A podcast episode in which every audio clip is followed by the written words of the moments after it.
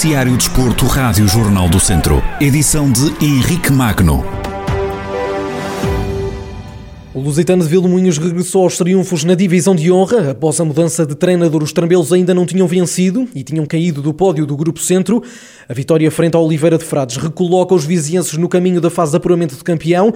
O novo treinador Sérgio Fonseca assume que haviam jogadores desmotivados e que este triunfo veio moralizar a equipa quando se volta aos triunfos é sempre, é sempre um aspecto positivo. Nós vínhamos também, eh, perdemos a primeira vez em Carvalhais, não é? O, o, o, nível de confiança de alguns jogadores não era o, melhor e esta vitória serve acima de tudo para nos moralizar e para ajudar naquilo que é o processo que será, será a busca sempre dos três pontos em todos os jogos. Na partida da próxima jornada, o Lusitano visita o Sátão, que tem mais três pontos. Em caso de vitória, os trambelos igualam o segundo lugar.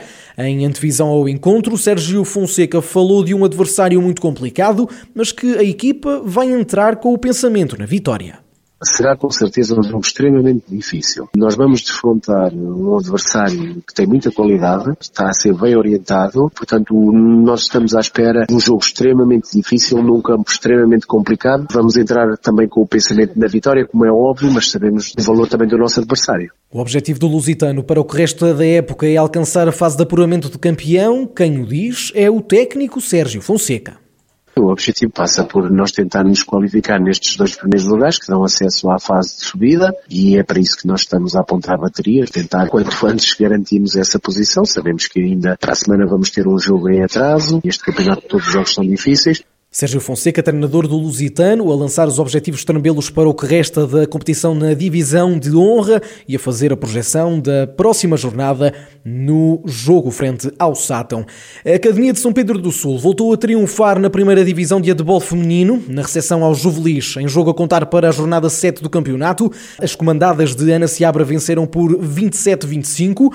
A técnica principal do conjunto Beirão fala de um jogo que já esperava complicado, onde a equipa cometeu erros em alguns momentos da partida. À partida sabíamos que a Juvelis ia ser uma equipa que nos ia criar muitas dificuldades, principalmente ao nível ofensivo, principalmente a capacidade que elas têm em rematarem apoio, suspensão, a variedade que têm esses recursos e, portanto, nós sabíamos que íamos ter algumas dificuldades. E é uma equipa com alguma fluidez e consistência a nível ofensivo. De qualquer maneira, não foi um jogo perfeito, nós estávamos muito focados em querer os três pontos, também temos uh, os nossos argumentos que não funcionaram muito bem em certos momentos do jogo e não tivemos tão bem, acabou por nos penalizar um bocadinho mas também fruto daquilo que a Juvelis foi criando e das dificuldades que, que foi criando. Apesar dos erros, Ana Seabra valoriza os três pontos conquistados por uma equipa que se encontra em processo de reconstrução de qualquer maneira, só temos de estar satisfeitos porque realmente o objetivo eram os três pontos. Temos sofrido todos os jogos, acho que não, não vamos ter nenhum jogo fácil. Até aqui foram sete jornadas e sete jornadas sempre com dificuldades e com, com luta, porque também estamos-nos a encontrar em termos ofensivos, porque temos muita gente diferente e nova. Há coisas que saíram menos bem, outras que até saíram melhor e, portanto, é o processo. O processo faz assim, isto não aparece de um dia para o outro. Acho que as atletas foram muito guerreiras, apesar de tudo, e elas sabiam que iam ter muitas dificuldades, mas que também sabiam que tinham que lutar até ao fim. Com esta vitória e com a derrota do Colégio Gaia, terceiro classificado em casa do líder Benfica, a Academia de São Pedro do Sul mantém-se igualada na liderança com as, com as Águias de Lisboa e aproveitou para aumentar a vantagem para o último lugar do pódio. Ana Seabra reconhece a importância destes resultados e diz que a equipa tem de aproveitar este bom momento. Eh, claro que sim, nós, nós sabemos que estas sete jornadas foram sete jornadas que acabaram por nos dar aqui algum tempo e, e apesar de serem difíceis, porque vêm aí adversários bastante que achamos que também vão ser difíceis, né? E portanto vamos ter que nos preparar. Acho que também devemos algum tempo da equipa trabalhar um pouco mais para enfrentar eh, os adversários que supostamente ou teoricamente que vão lutar pelo topo da tabela. Foi importante, claro que o Benfica ganhar ao Colégio de Gaia, nós vamos ter que jogar com essas duas equipas. Estamos contentes, temos que aproveitar o momento e acho que os momentos bons temos que os aproveitar. A Academia de São Pedro do Sul mantém-se na liderança partilhada da Primeira Liga de Handball Feminino com o Benfica. As Beirãs somam agora 20 pontos em 7 jornadas.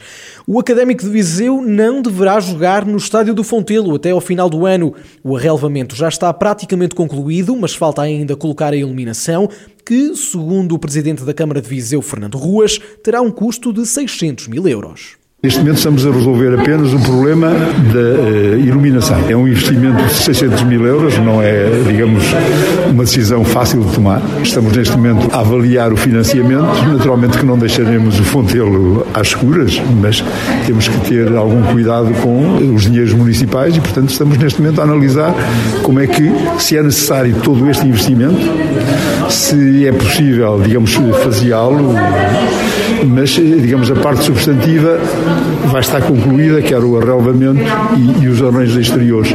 Havemos de resolver essa situação também, assim o clube nos dê outras alegrias, nomeadamente nos possa levar alguma vez a subir divisão à divisão principal. O pagamento da nova eliminação do Fontelo estava a cargo da SAD do Académico de Viseu, mas neste momento estão várias hipóteses em cima da mesa, entre conversações da Sociedade Anónima com a autarquia e com a Liga de Clubes. O Jornal do Centro contactou a SAD do Académico de Viseu, que disse estar a trabalhar para que possam regressar a casa o mais breve possível. O plano de requalificação do Estádio do Fontelo incluía a construção de novas pistas de atletismo, um novo sistema de rega e a substituição do relevado do recinto.